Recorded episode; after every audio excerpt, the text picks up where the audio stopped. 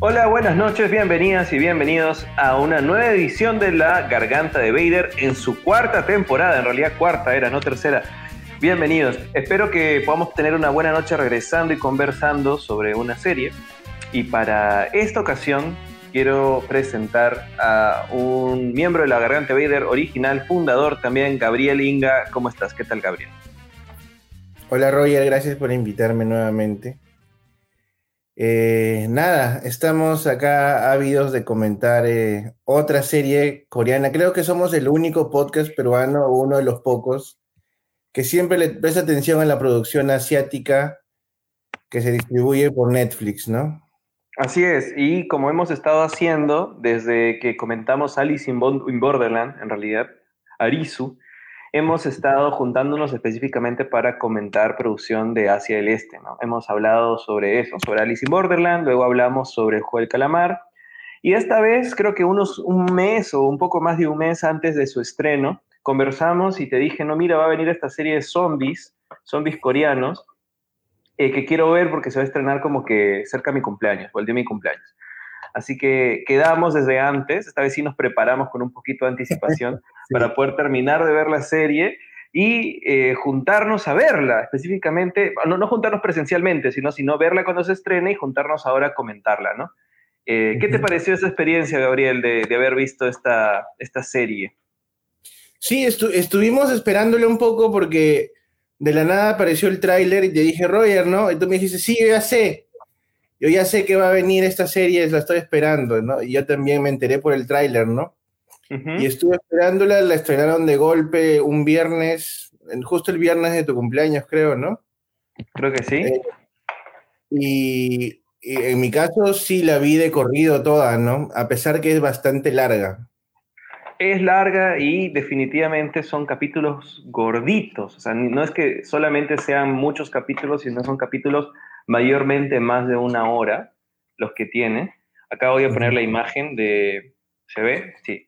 La imagen de, del elenco. Esta es la imagen, está un poco pixeleada, creo, pero es la imagen que me vendió, que me vendió la serie, ¿no? Yo, eh, al comienzo, antes del tráiler, yo a veces reviso qué series vienen en la parte de próximos estrenos ahí de Netflix, y vi, solo había esta imagen y este zombie que se movía un poquito, era una foto animada, ¿no? y decía, estamos muertos. Dije, ah, está bacán, el concepto de ver estudiantes con, con arcos y flechas, ¿no? Con un poco bate de béisbol y un zombie ahí muerto. Dije, esto puede ser interesante de ver, más porque me gusta el género, ¿no? Me gustan ver zombies. Eh, entonces la expectativa fue bacán y creo que puedo concluir, la verdad, adelantándome, ¿no? Porque íbamos a hablar muchas cosas de producción, muchas cosas sobre cómo está la producción coreana pero eh, yo puedo concluir que, de, que esta primera temporada de Estamos Muertos, que puede que haya más, puede que haya segunda, al parecer están franquiciando bastante los coreanos, tranquilamente me deja con mayor satisfacción constante que lo que podría haberme dado todas sus temporadas de Walking Dead, hasta las primeras. ¿eh? Sí, es cierto. Es cierto. Ah, ah, es bien curioso porque ellos ya han fabricado una cultura en torno a los zombies. Ellos tienen una película muy reputada que es En eh, Busan, ¿no? A la que hacen referencia en, la misma, en el mismo diálogo, ¿no? Así es.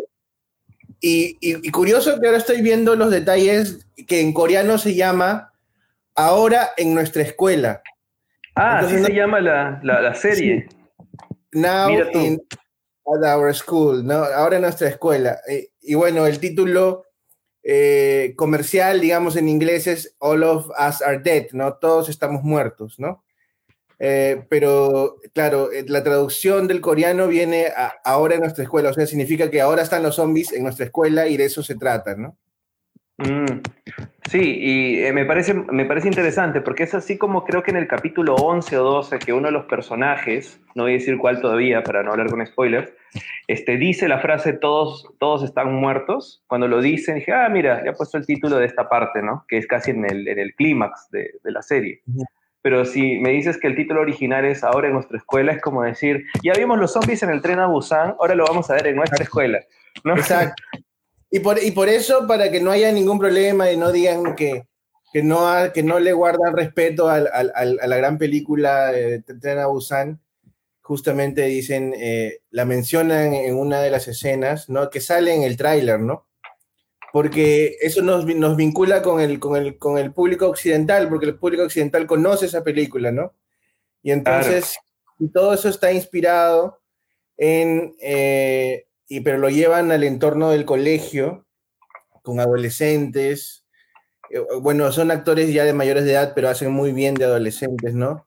Y, y todos los, vamos a discutir ahora justamente cuál es el meollo del asunto detrás de cómo surge el virus en esta escuela, ¿no? Eh, sí. es, un detalle y un giro, un giro muy importante de todo esto, ¿no?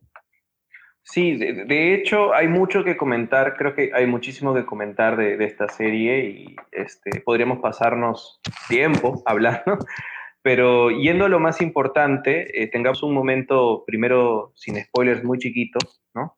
Para decir que realmente qué interesante la producción coreana, o sea, hace megaproducciones, porque esta es una megaproducción, pero aún así resuelve inteligentemente algunas cosas que la haría muchísimo más cara y lo hace realizable y funciona bien. Vamos a hablar de eso, varios puntos después cuando hablemos de, cosas ya específicas de la producción, porque son capítulos largos, son más de 12 horas, creo, de metraje. Eh, es una producción grandota, pero resuelve de formas muy interesantes. Son full telenoveleros, eso sí, pero funciona. funciona para lo que están vendiendo, ¿no? Y lo otro es que, perdón que, te interrumpa, es que saben contarte una historia de género, pero con contenido interesante. Hay, hay muchos temas, hay unas temáticas muy bacanes que han propuesto que es novedoso frente a otras historias de zombies, ¿no? Sí, claro, no, no, podrían, no podían hablar más de lo mismo porque la temática zombie ya tuvo su apogeo hace 10 años, ¿no? Eh, y ya se ha hablado mucho, se ha hecho mucho, eh, el propio Japón, Asia del Este, como tú dices, tiene mucha experiencia en la temática zombie por los videojuegos, por los animes, ¿no? Eh, entonces, ¿cómo podrían darle una vuelta para generar un producto interesante para venderlo a Netflix, ¿no? Claro. Eh, y es, esto parece que les ha surgido, les ha salido muy bien, ¿no? Porque de nuevo, la carga del componente de la temática social que que muy bien trabaja este, Corea y Japón en estas series.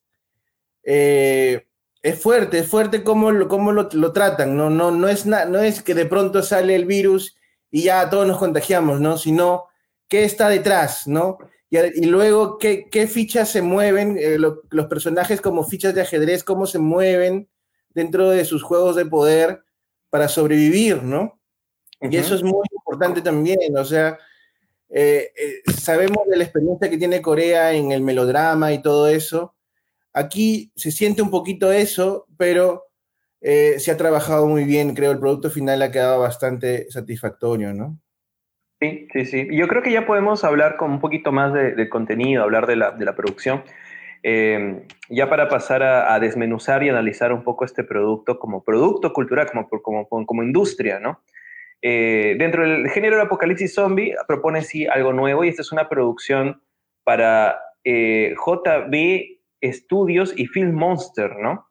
JTBC, JTBC Studios y Film Monster y lo distribuye Netflix, ¿no? Y, ha sido, entiendo entonces, un producto para Netflix porque su fecha de estreno tal cual es el día de estreno de Netflix, ¿no? O sea, es un producto que ha salido de Corea para Netflix que hay algunos productos coreanos que han llegado más bien al revés. Ha salido primero en la televisión coreana y luego Netflix ha tenido los derechos y internacionalmente tiene la distribución.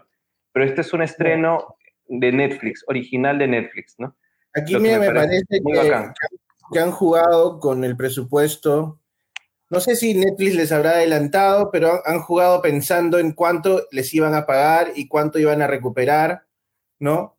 Entonces yo creo que o sea, no es barato lo que han hecho, pero como tú dices, pudo haber sido más caro, ¿no?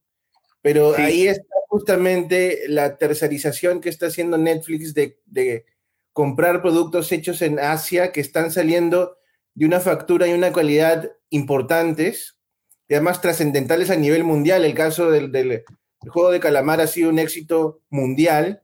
Entonces, por, una inversión que para nosotros debe es exorbitante, seguro varios millones de dólares, eh, en realidad no es mucho para ellos, ¿no? no para la respuesta a nivel de cultura popular que se vuelve, ¿no? O sea, exacto, exacto, exacto. Entonces ahí están jugando muy bien a las cifras y a las inversiones que están haciendo, ¿no?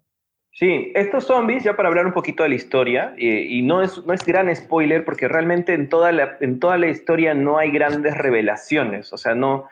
Eh, estamos muertos no es, no, es una, no es una serie que te vaya a, a, spoilear, más allá de quién se muere, digamos, quién se muere, o quién muere, quién vive, etcétera, etcétera, pero es una historia de zombies, y son zombies al estilo eh, Tren a Busan, son esos zombies infectados por un virus, que son súper rápidos y creepy porque suenan y se mueven, se mueven rápido y son bien, bien agresivos. Vienen de, del animal, del animal rabioso, el animal que se contorsiona y, ¿no? y ataca rápido, ¿no? No son zombies aletargados, ¿no? No son como los zombies de Romero originales que son lentitos, que avanzan. No, o sea, eh, viene de esa lógica ya moderna del zombie actual que viene desde 28 días después en adelante, ¿no? Eh, que da miedo por eso, porque son rabiosos.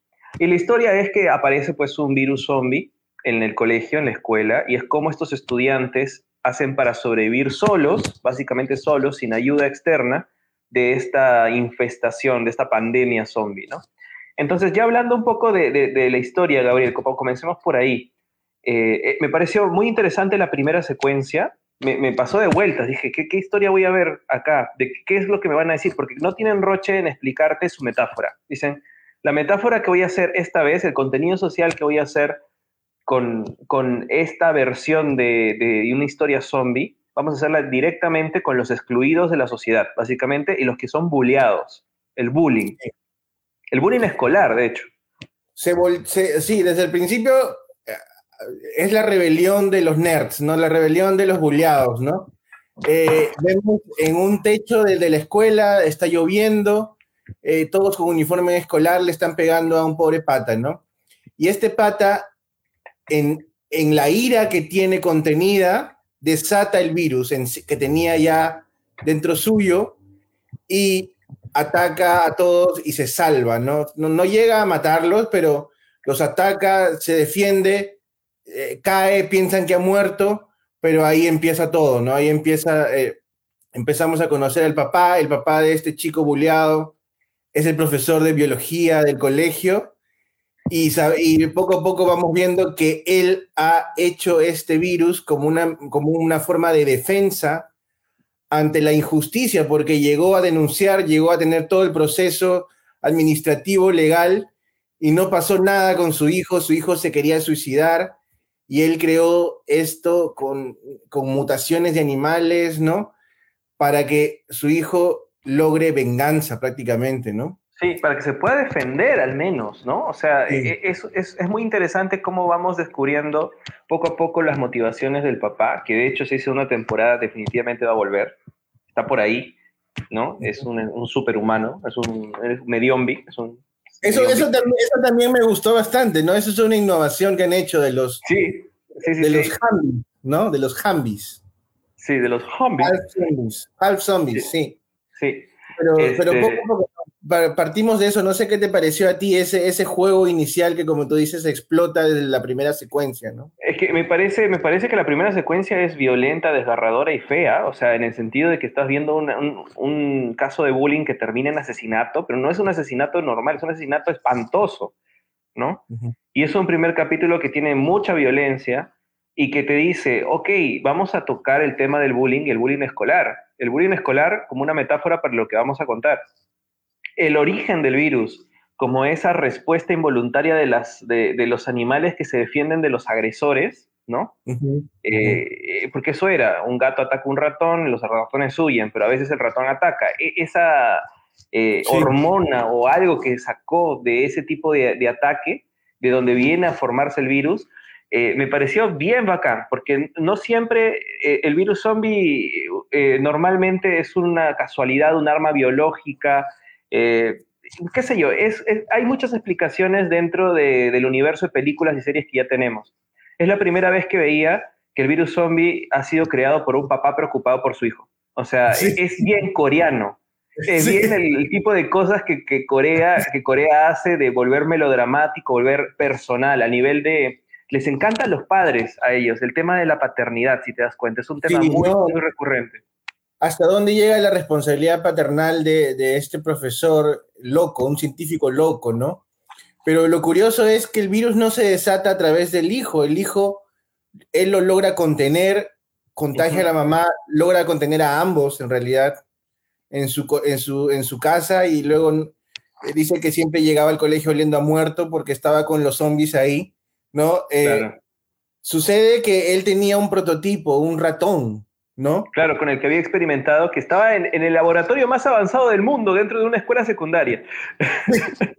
Pero además, esto sucede por la cultura asiática que tienen que los estudiantes aportan en la limpieza del colegio, que es parte de su desarrollo socioemocional, hacer todo lo que en el colegio se necesita hacer para mantenerlo funcionando y lo hacen en, grupos, por turnos, en, todo, en, todo, en toda la mañana, en algún momento de la mañana, le toca lamentablemente a una, una niña curiosa que entra al laboratorio y es mordida por este ratón, ¿no? Y ahí eh, se va a la enfermería, muerde la enfermera y ahí todo se desata, ¿no?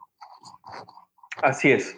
Y esa es la parte social, esa es la parte de, contenido y de, metáfora, de, y cómo se, cómo se expande y cómo empieza el virus zombie, que es muy interesante. Pero el resto de personajes también representan cosas muy interesantes del universo escolar y del universo, digamos, de supervivientes que, ah, y que conforman la historia. O sea, creo que el trío, el, el, trío sería triángulo amoroso, por así decirlo, que es un cuadrado amoroso más que nada, es lo que conforma el, núcleo melodramático de la serie, ¿no? O sea, John Sang, John Sang le gusta Onjo, que son los que están acá al centro, ¿no? Acá está John Sang y Onjo, que son amigos de la infancia de toda la vida. Sí, me, me gustó, te, te, dije en un momento, me gustó mucho cómo presentan su interacción porque lo, sentí identificable en todas las culturas, ¿no? Esta parejita, de amigos que se tienen mucho cariño y no sabe que en realidad están enamorados, ¿no? Sí, que son Sean Sang y Onjo, que son los dos chicos que, que, son amigos de toda la vida. Él está enamorado de ella, pero a ella le gusta más el popular que antes era chico malo y ahora es chico bueno, ¿no? Que es el que está a la derecha de Sean Sang. No me acuerdo su nombre de él. El más eh, alto y el más viejo. Creo que es eh, Su Hyuk. Su Hyuk, ¿no? Su Hyuk. Que es Su Hyuk. Que él está enamorado de la, de la presidenta del salón, que es Namra, ¿no? Namra. Namra, que está a la derecha. Y, Namra, eh, curiosamente, es otra chica excluida, ¿no? O sea, es alguien que de pronto no, no ha tenido nunca el respeto, que la gente la, este, todos en el salón ella se autoexcluye un poco, ¿no? Porque es, es, de plata, dice que su mamá es muy importante y, aportó a la escuela y por eso la nombraron presidenta de la clase. Claro, y por lo tanto la gente la juzga también sin conocerla, entonces no tiene amigos, es otra excluida de alguna manera, ¿no? La Namra. pero, el, más viejo, que es, que es Suhyuk, le intenta hacer el habla porque, porque le gusta, ¿no?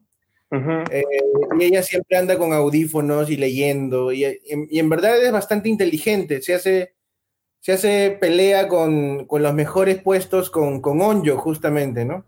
Claro, con Onjo. Entonces, ellos cuatro son como, digamos, los ejes narrativos también porque son parte del cuarteto amoroso, ¿no? Definitivamente hay mucho melodrama ahí de quién quiere a quién y la chica empieza a pedirle salir y el otro se, pica, ¿no? Y está todo este tema amoroso amatorio que es parte del universo adolescente. Pero los demás personajes también tienen cosas muy interesantes, ¿no? Está el amigo nerd, el amigo cantante. Me encantó el cantante robustito que canta muy bien, pero le dijeron que tenía que bajar de peso para ser, para ser idol. Sí. ¿No? Que es un buen amigo, pero todo el mundo lo chotea. Este, también está, eh, Jimina no está acá, por ejemplo, pero Jimina es la que le agarra cólera a todos los zombies porque es la primera que se entera que sus papás están muertos, ¿no? que sus papás ya son zombies. Este, el que tiene, acá están los dos hermanos, si no me equivoco, ¿no? La hermana que tiene su arco, el que hace tiro con arco. Sí, y está la, la mala, que, just, que curiosamente es la misma actriz que hace del número 240 en el juego de calamar. Ah, mira, tienes razón.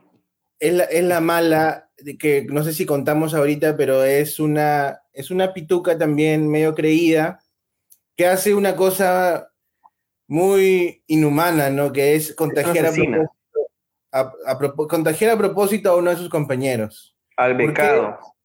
Porque le tenía cólera, no, no era precisamente becado, recibía subvención del Estado y, por, eso, o sea, está en algún nivel de pobreza y por eso eh, ella se burla de eso y lo considera inferior, ¿no?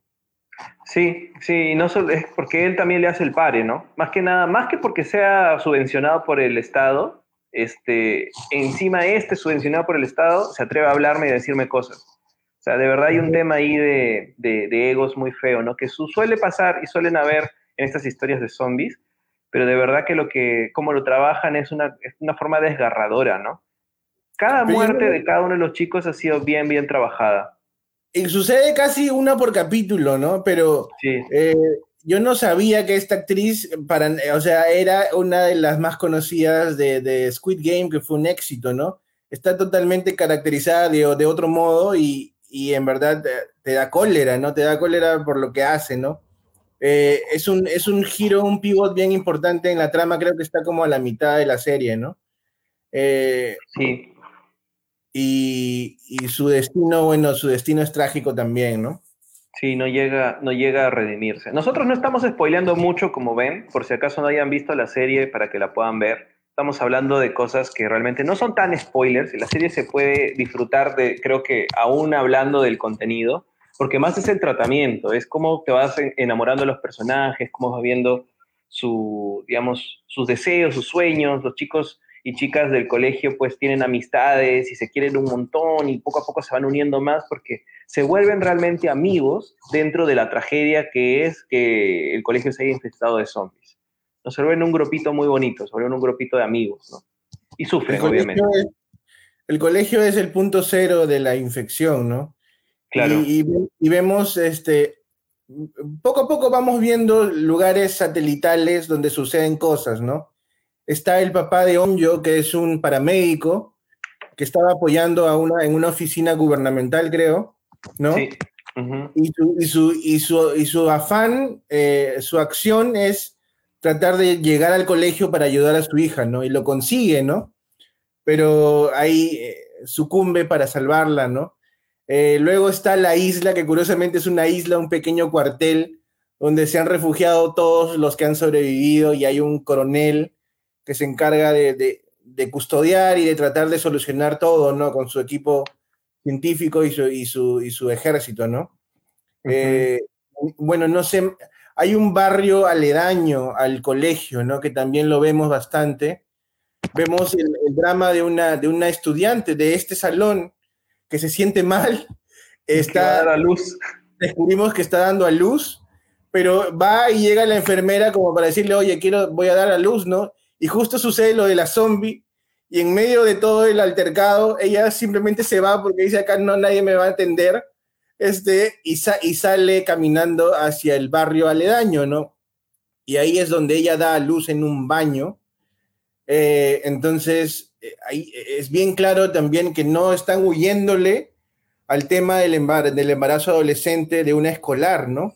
¿Cómo, esta Chica, ¿Cómo esta chica salió embarazada, ¿no? ¿En qué momento? Eh, hay temas fuertes, hay temas fuertes. Y, cabe decir que esto, a diferencia de otras historias de, Corea, no es, eh, no es Seúl.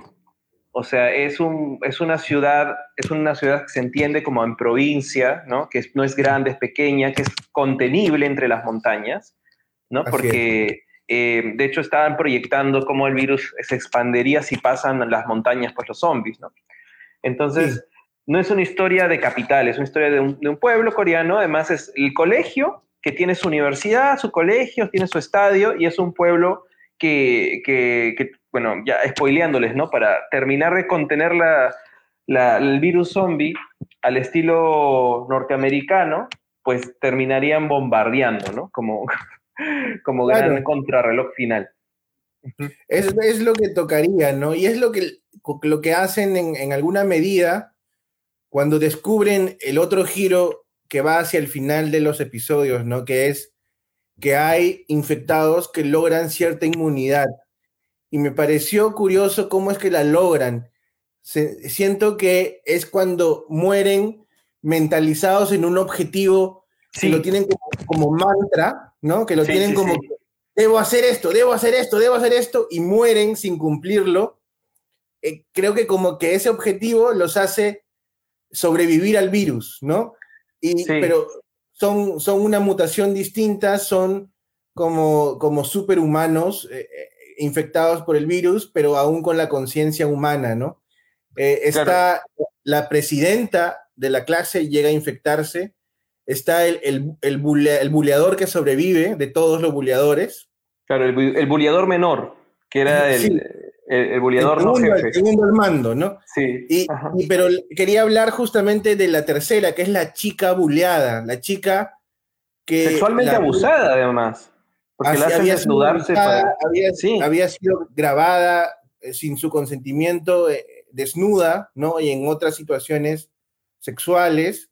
Y ese video había, había sido publicado con un, con un retraso programado para publicarse, ¿no? Y entonces su afán era destruir todos los celulares para que nadie pueda ver este video suyo. Y en ese afán ella cae infectada, pero no muere, se convierte en la, en la, en la superhumana, que luego llega al campamento y ataca al que era su amigo, pero formaba parte del grupo. Claro, al, que, eh, al, que, estaba dentro del grupo de bulliados, como ella, ella era parte del grupo de chicos de los que abusaban, pero que finalmente nunca hizo nada tampoco. O sea, llegaban a hacer cosas.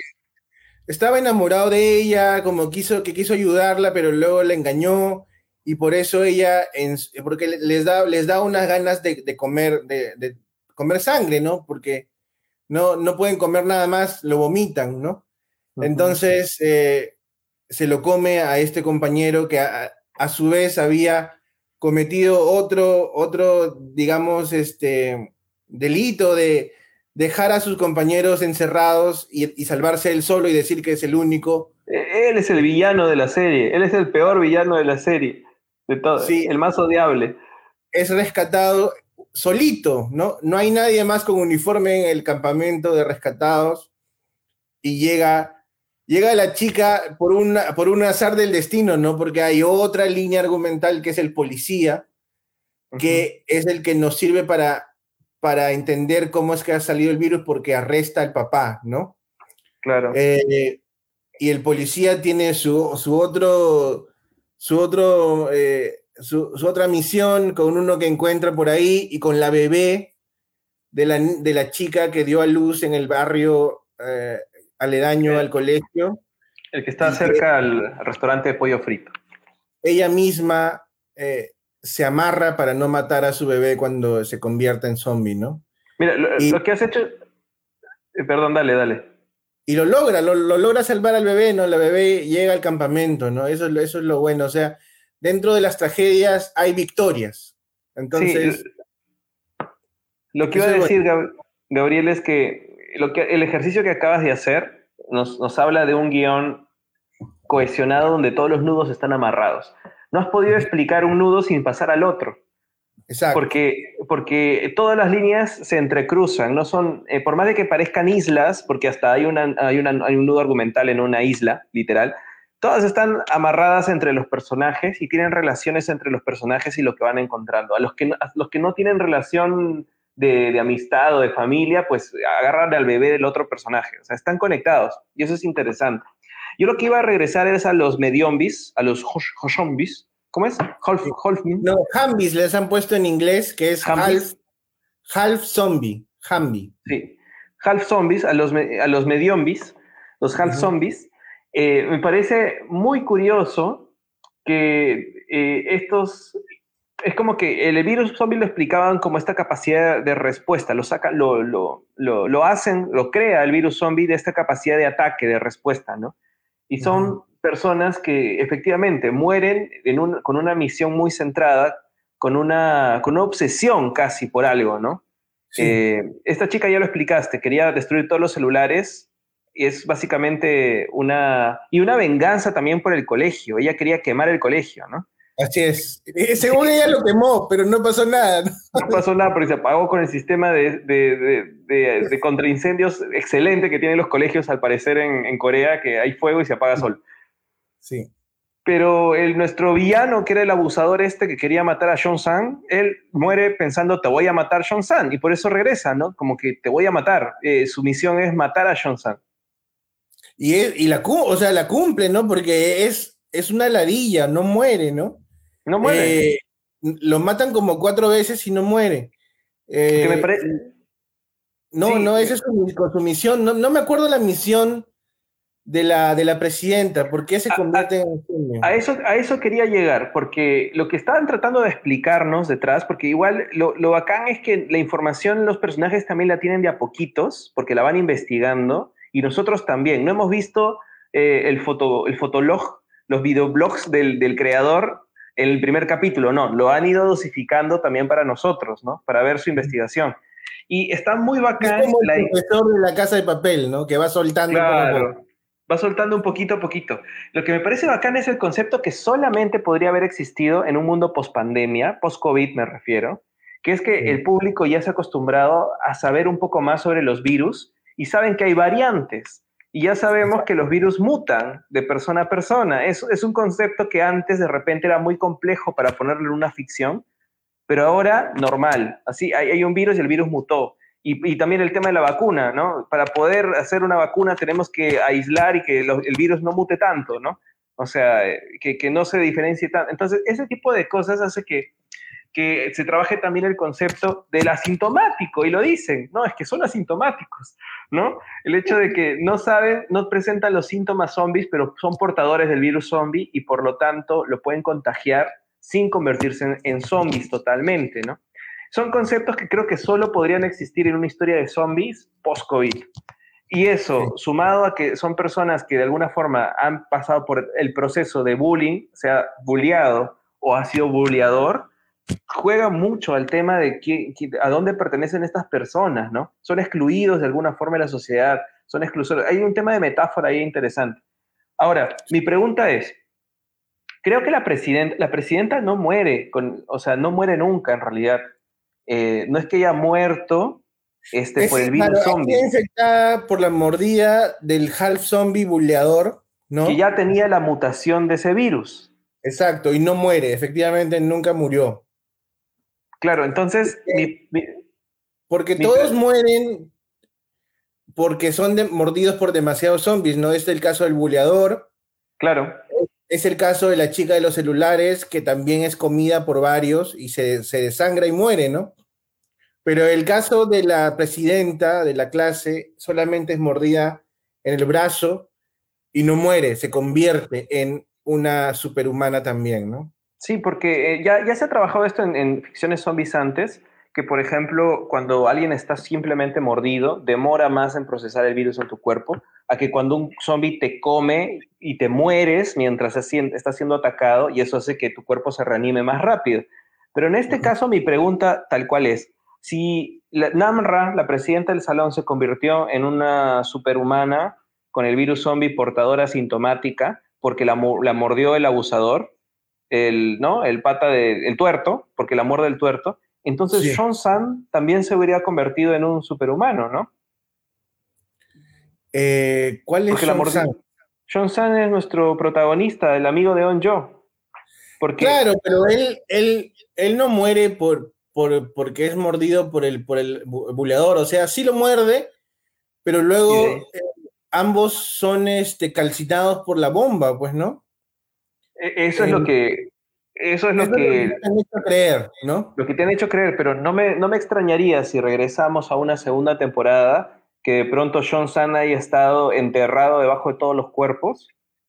Puede ser, puede ser. Y que eh, tal vez regrese. También, que termina todo en un cliffhanger, que la presidenta se ha vuelto en la, en la, en la dueña del lugar invadido por zombies y, y dice, esperen un momento que, algo está sucediendo, no vemos lo que está sucediendo y tiene que ir a atenderlo ella a pelearse con no sé qué, y, termina ahí, ¿no?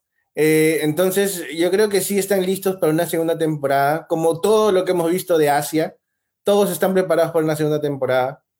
Eh, eh, y bueno, ¿no? Sucede que, que tienen que ver cómo tratar, cómo tratar a estas nuevas personas, porque son personas que requieren una alimentación especial, quieren morder siempre, a veces les sale el ímpetu por morder y al, al, al su yok le dice, no, muérdeme si quieres, que me convierto en alguien como tú y no pasa nada, ¿no? Eh, entonces... No sabemos, no nos han dado tanta información todavía, porque la, chica en el campamento se come y mata, pues, ¿no? Lo, termina matando al, chico que... Y eso es lo que, lo que resulta en alarma y por eso la, la contienen en una habitación especial y descubren que, que en algún momento está sana y en otro momento en que le entra la rabia, se transforma. Y también lo vemos en la presidenta, ¿no? Eh, se le empieza a deformar el ojo, pero luego se recupera, como que el virus se activa y se desactiva, ¿no? Como un superpoder que apagas y prendes, básicamente. Exacto, exacto. Que, es, que tiene que ver con la rabia y con el peligro de, ¿no? Eso lo activa. Claro, sí. Antes de pasar a, ya hablar específicamente de cosas de producción, para dedicar el resto del tiempo a, hablar sobre la mega producción que es, yo solo quería apuntar que el final me pareció bonito. O sea, todo este tema de, reunirse nuevamente después del trauma en la fogatita, ¿no? De, ir todos juntos. Plantearon muy bien esa, esa, experiencia en la fogata que sucede luego de que casi los rescatan. Pero en ese momento se desataba el problemón con la chica y descubren que los asintomáticos, entonces el, comandante dice, no, no se rescata nadie, para mí todos están muertos, ¿no? Eh, y, los pobres cojudos se quedan ahí porque no pueden ser rescatados. Y ahí sucede lo de la fogata en donde todos comparten sus... Antes ya había pasado con que cada uno graba una especie de despedida en la cámara, ¿te acuerdas? Sí. ¿No? Pero ahí en la fogata se consolida esta unión entre los sobrevivientes y en lo que van a hacer, lo que no van a hacer. El, protagonista se, declara a Onyo, ¿no? Eh, y Onyo no lo toma muy bien, no sé por qué. Eh, pero luego, en, el pedacito de tiempo que queda entre la fogata y el final, Onyo se reafirma en lo que sentía por, por Cheong-sang, ¿no? Entonces, que me pareció también el, background de Chong San era muy gracioso, ¿no? Su mamá y su papá lo querían mucho y habían abierto una pollería y le habían puesto su cara a la pollería, ¿no? Eh, y, eso, era, eso que nos parecía gracioso, eh, lo usan como una imagen muy potente cuando él ve a su mamá zombie, pero la ve sana en, en, su mente, en la lluvia, ¿no? Eh, y, todos le dicen, oye, es un zombie que te va a matar, pero ella la ve sana y la quiere abrazar y lo, y lo, llegan a salvar a, último momento, pero prácticamente iba, iba a sacrificarse porque pensaba que su mamá estaba bien a, partir del shock de verla, de verla muerta, ¿no? fue bien fuerte, sí. Eso es algo que se guardaron para el final, pero es porque la mamá tenía el delantal. Eh, de la cara de él. Sí, y algo que, que algo que era gracioso se convirtió en una imagen muy potente y muy, muy dolorosa en, un capítulo posterior, ¿no? Yo creo que los, los beats emocionales están bien puestos. O sea, la serie es larga, sí, es larga y yo la he visto poco a poco. Tú te la has soplado toda, toda de corrido, no sé cómo.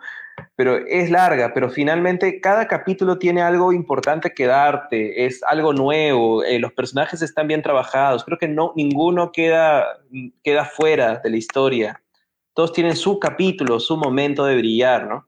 Y los protagonistas realmente logran hacer cosas emocionalmente importantes, ¿no? Esa, parte de la mamá fue muy chévere.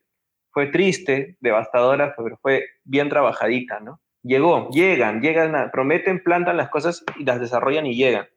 No, y el, papá de Onyo también, o sea, es, es algo más que, que, salvar al hijo, ¿no? Es justamente entregar la vida por tu hijo para que tu hijo sobreviva. Es, es una metáfora bien clara de la paternidad y la maternidad, ¿no? Claro, que es tan fuerte en la producción coreana, la verdad. La mamá, la, mamá estudiante, la mamá joven, ¿no? Entregó su vida para salvar a su bebita que, la, que la llegó a salvar. Nosotros nos enteramos, ella no se enteró de que la salvó, ¿no? Pero, le dio la oportunidad. Sí, está bien, bien difícil que una bebé que llora se, salve entre todos los zombies, ¿no? Y también rescatan una pequeñita, ¿no? Una pequeñita que decía que su mamá estaba allá afuera y su mamá estaba afuera, pero en zombie, ¿no? Sí, eh, pobrecita. Eh, entonces hay, hay, varias cosas de, de qué pasa si, claro, se sacrifican los padres por los hijos, ¿no? Bien, bien fuerte esto del legado de la, del legado que tienes de tus padres, ¿no? Eh, la, memoria de tus padres que están muertos en vida, ¿no? Es, bien, bien difícil. Sí, sí, sí. Y además, creo que ya podemos pasar a, comentar eh, cuestiones específicas de la producción, de esta mega producción. Por ejemplo, a mí me parece una cosa muy curiosa, pero es que yo veo, pienso en números y digo, claro, eso es mucho más barato. Y es que a los zombies los se han pasado 12 capítulos por 12 horas empujándolos nada más. Los han empujado. Eh, eh, o les han dado puñetazos a los zombies. O sea, no. Eh, cuando piensas en una historia de zombies en la cabeza tienes muy The Walking Dead, tienes muy este. no hay armas. No, hay armas disponibles, ¿no? No, luego, o sea.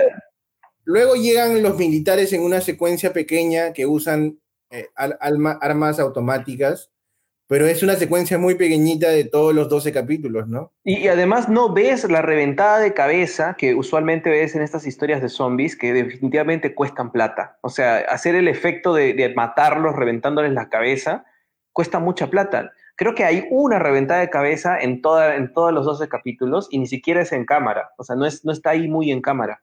Entonces, los chicos no tienen cómo defenderse y han encontrado cosas muy creativas y en términos de producción son más baratas y te generan mucha más tensión, que es cómo contengo las hordas de los zombies y no los mato, porque no los puedo matar, no tengo con qué. Entonces utilizaban puertas, han utilizado ventanas, han utilizado carritos deportivos, han utilizado de todo para contener, empujar a los zombies toda la serie y no, no necesariamente tenían cómo matarlos.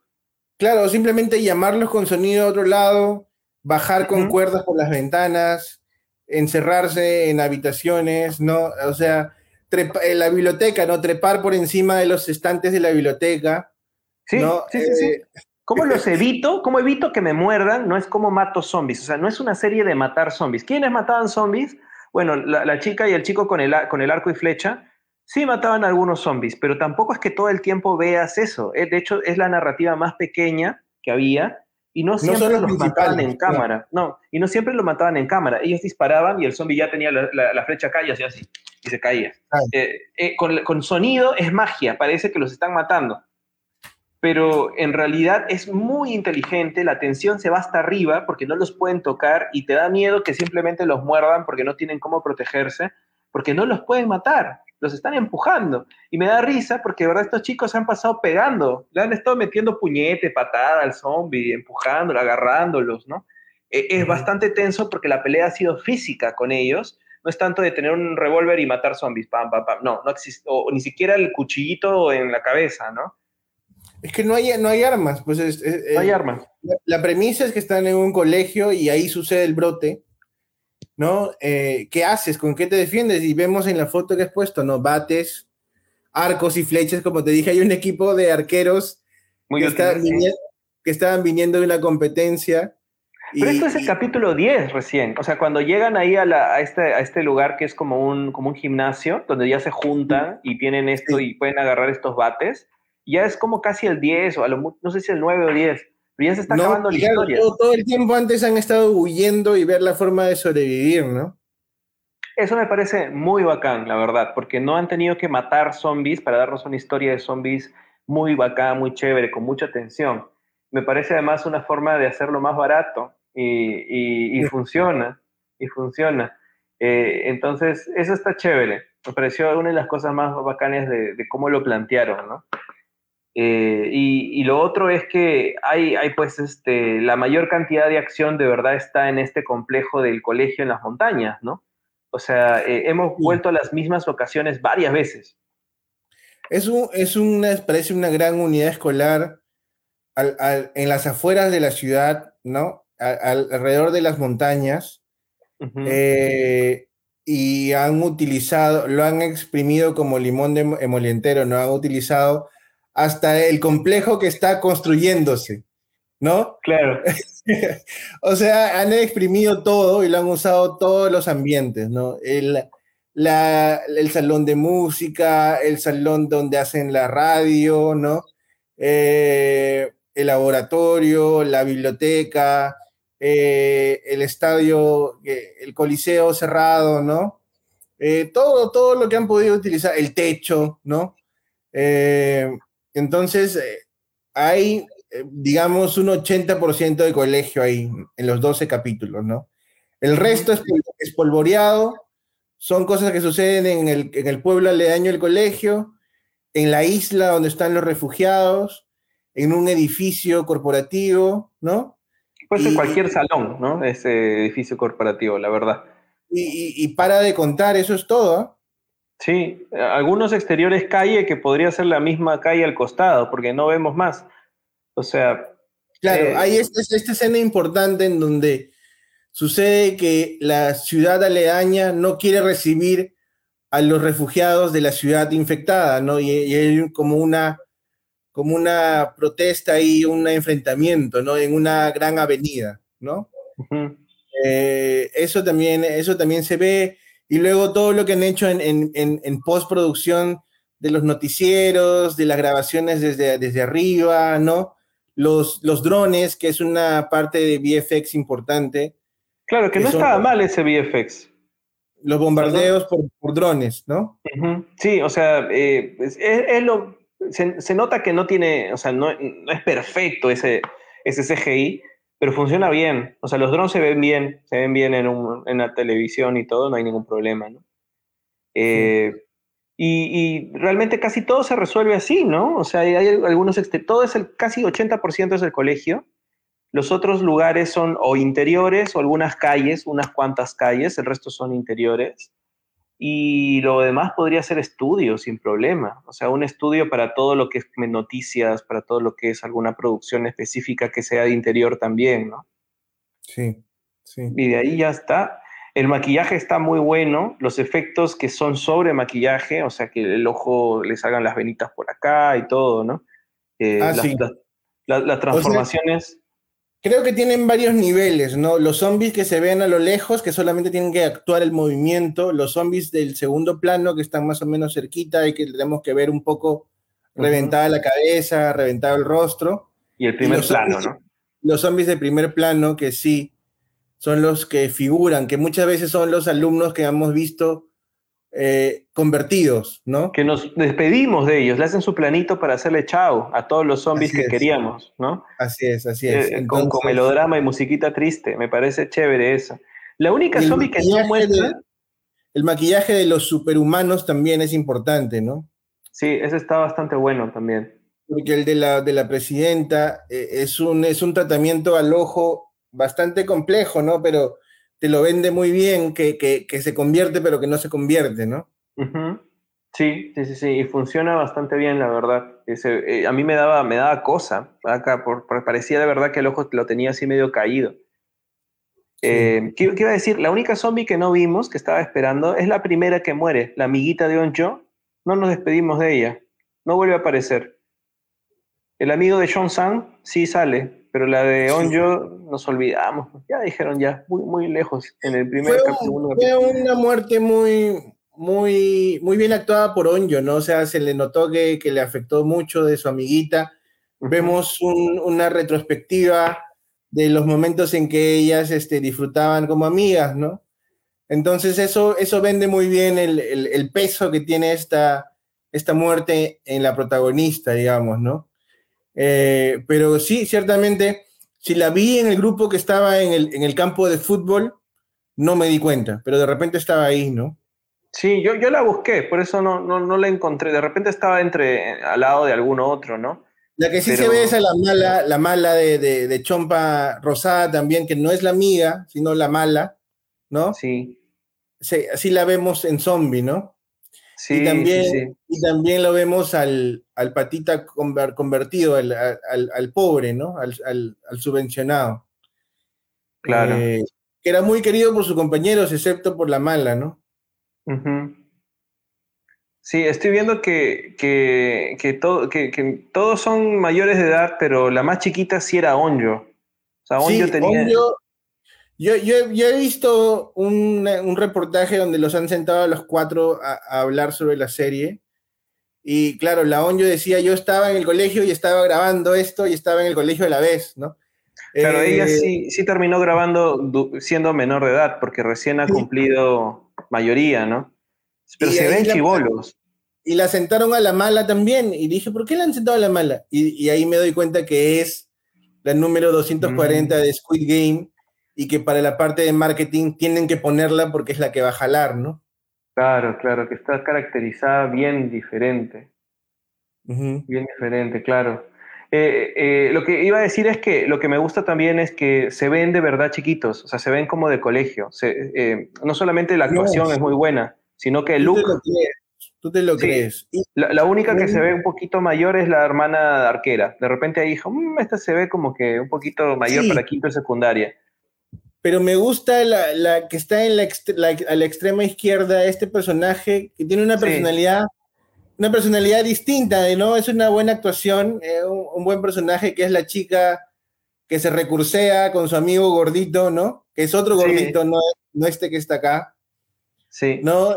Y, hace amigos y, sobrevive y, se va adaptando muy bien a, a, cómo está sucediendo todo, ¿no? Claro, y que eh, además eh, es así, se hace la malota, pero en realidad lo único que quiere es entrar a la universidad, sabe que no lo va a lograr con sus notas porque no tiene buenas notas, pero hasta intenta dar pena para que las meta a la universidad. No, pero su lógica es muy buena, ¿no? Ahora dice que, que ahora que han muerto un montón, deberíamos entrar automáticamente, dice, ¿no? Claro. Empieza a hacer una protesta en el campo de refugiados, eso lo veremos en la, en la secuela, a ver si logra o no entrar a la universidad, ¿no? Pero eso es otra cosa, eh, esa es otra cosa de la sociedad de allá, ¿no? Que es muy competitiva y les exige mucho a los chivolos desde muy chivolitos, ¿no? Eh, y, claro, y esto, este, este outbreak del virus, como que ha homogenizado el terreno para todos, ¿no? Eh, pues ya no hay los populares, los no populares, ya no hay los que pueden entrar a la universidad o no, simplemente están los que han sobrevivido, ¿no? Y son todos iguales y están todos alrededor del, fuego, ¿no? Sí, me parece, me parece muy, muy bacán cómo cierra por eso, ¿no? De alguna forma, en medio del trauma, regresan todos por voluntad propia a hacer paz un poco con lo que, lo que han conseguido. Están vivos, tienen la culpa de sobreviviente definitivamente, pero a la vez este, han, ganado esa amistad, ¿no? ese apoyo mutuo que hicieron al sobrevivir juntos. Entonces me parece que cierra bonito y que puede tener potencial para una temporada siguiente, ¿no? Igual... Tú dices, que, eh, eh, tú que Chong, que Sang no está muerto, sino se ha convertido en un, en un superhumano, ¿no? Porque fue mordido por el, por el buleador, ¿no? Es que eh, usualmente a todos nos han mostrado que están muertos, ¿no? Nos han mostrado de alguna forma que están en cámara. Yo creo que se lo pueden guardar para decidir después. De repente sí lo mantienen muerto. Pero otro, otro personaje, por ejemplo, que no nos han dicho si ha muerto o no, es el papá de Chon Sang. Murió la mamá, pero del papá no sabemos. También, así es, ¿no? Así es. Sí. Vimos al papá de, de Onyo convertido, lo vimos. Sí, ese sí, claro.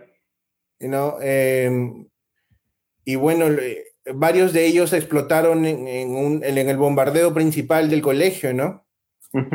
Em, sí, o sea, hay, varias semillas para... Ahora me, intriga cómo van a solucionar. Seguro que les aumentan un poquito el presupuesto como, como el, el síndrome de la casa de papel, ¿no? Que cuando se vuelve exitosa, le aumentas un poquito el presupuesto y a ver qué haces, ¿no? Eh, tendrían que, el virus tendría que escapar de la ciudad de provincia y tendría que ir a, Seúl, ¿no? Sí, o sea, definitivamente eh, tendrían que hacer una historia de repente en otro sitio, ¿no?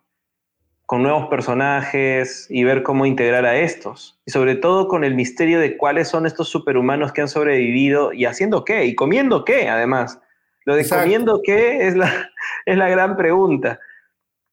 Porque la, presidenta, se aguantó hasta el final de comer Y es en, esta, en este quiebre que tiene al final de desmesura que ya no puede controlarse y se empieza a comer los muertos, ¿no?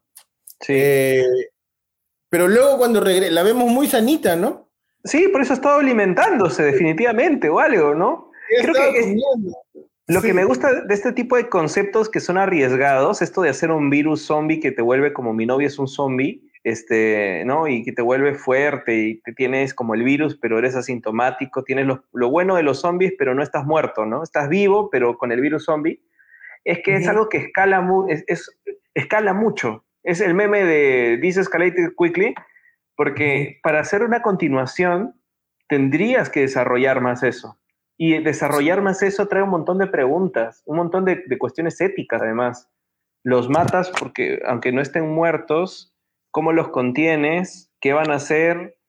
¿De qué comen? Eh, es, bien, es bien complicado ignorar eso ya, ¿no? Ahora puede ser porque está empezando el virus zombie y había que sobrevivir.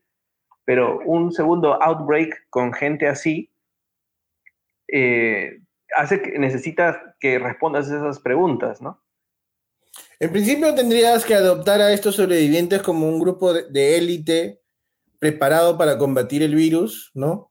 Eh, ya serían los, los, veteranos, los legacy. Así es. Y, claro, como tú dices, yo haría que la historia estalle en otro colegio, ¿no? En una universidad. De repente sí les dieron, los hicieron estudiar a todos en el mismo sitio. en una universidad está ya de nuevo todo y ya es en mayor, mucha mayor escala, ¿no? Sí.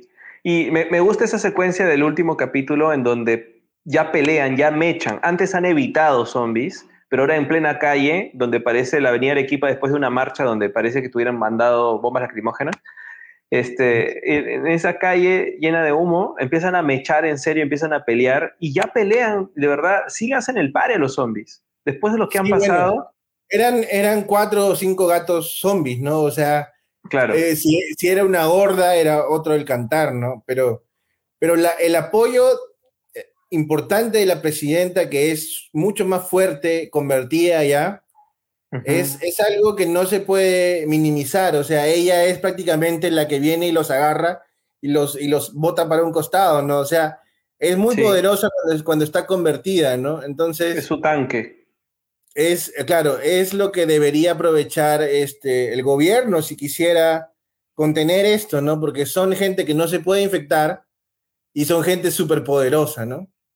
Claro, mira, son inmunes a la infección y son, eh, ahí podría haber una historia, el gobierno podría querer este, weaponizar, ¿no? Volverlos armas. Así es, eh, En la guerra. ellos paran en guerra. Además que los coreanos siempre hacen servicio militar. Todos los hombres a cierta edad tienen que hacer servicio militar en Corea. Mujeres también. Claro. ¿Mujeres también? Ah, mira. y ellos están previos a esa edad. Sí, están previos, porque es más, les agarra a veces en medio de los estudios universitarios. Están estudiando y de pronto ya les toca y tienen que ir a hacer su servicio militar y luego terminan sus estudios. Así es. Eh, sería interesante ver ese aspecto de, de, la cultura coreana, porque es parte del día a día de ellos, ¿no? saben que en algún momento hacen su servicio militar. Eh, wow, creo que hay, mucho potencial ahí para contar más historias de zombies, más con el mismo universo que ellos han creado, con el concepto y metáfora que han creado, con mucho interés en, la familia, ¿no? En lo que viene a ser los padres, la fuerza familiar, el legado, ¿no? Eh, y además sus zombies medio zombie humanos, que está chévere. Sí, o sea, nos queda esperar cuánto demoren en. Eh, cuánto demoren en, traernos las secuelas, ¿no? Estamos esperando Alice en, Borderland, estoy viendo que está programado para soltarse en diciembre del 2022, o sea, uh, es el que más cerca está. Mm. Luego está el juego del calamar, que ya será para el 2023, y esta serie, esperemos que también sea el 2023, pero a finales, ¿no? Eh, o sea, la, producción intenta ser anual, pero con la pandemia este, no creo que lo, que lo logren. Ya, ya vemos que Alice in Borderland, ¿cuándo la vimos? El 2020, ¿no? Sí, 2020. y, su, y, está programada para salir en Netflix en diciembre del 2022. Sí, pues está complicado hacer cosas muy rápidas, la verdad. pero ah, escalonaremos. Igual Alice in Borderland creo que la tiene, la tiene difícil por cómo el juego del calamar fue un éxito loco, un éxito además de la cultura popular, ¿no?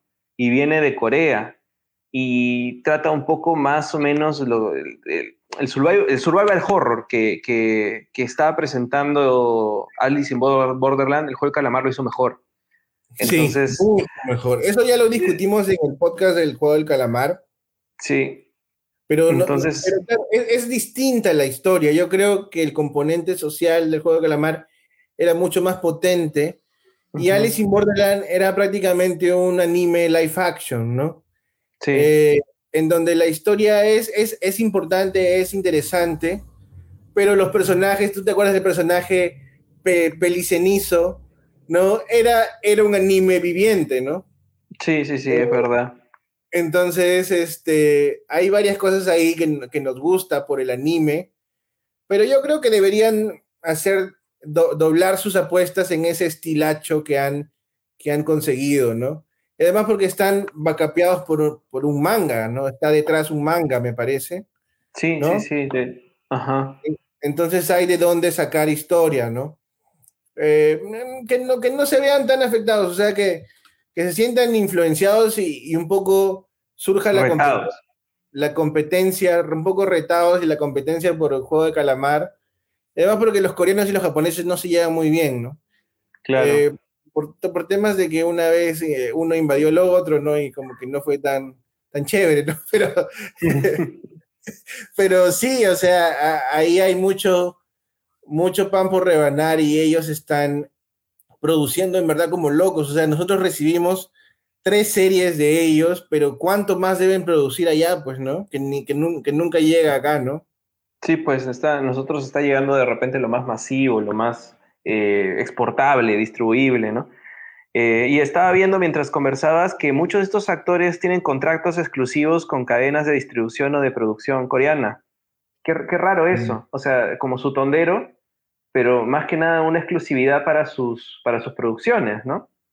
Eh, voy a investigar más de eso porque lo que quisiera antes de cerrar es prometer, prometer que Gabriel regresamos a conversar los dos un poco de de producción internacional. O sea, había un contrato que se, que se filtró de Sony, ¿te acuerdas de Spider-Man? Sí. Que me parece muy interesante desglosar y conversar al respecto. Eso prometamos que volvemos a hablar de eso pronto. Y, Hay que hablarlo eh, como, como previa a, Multiverse of Madness.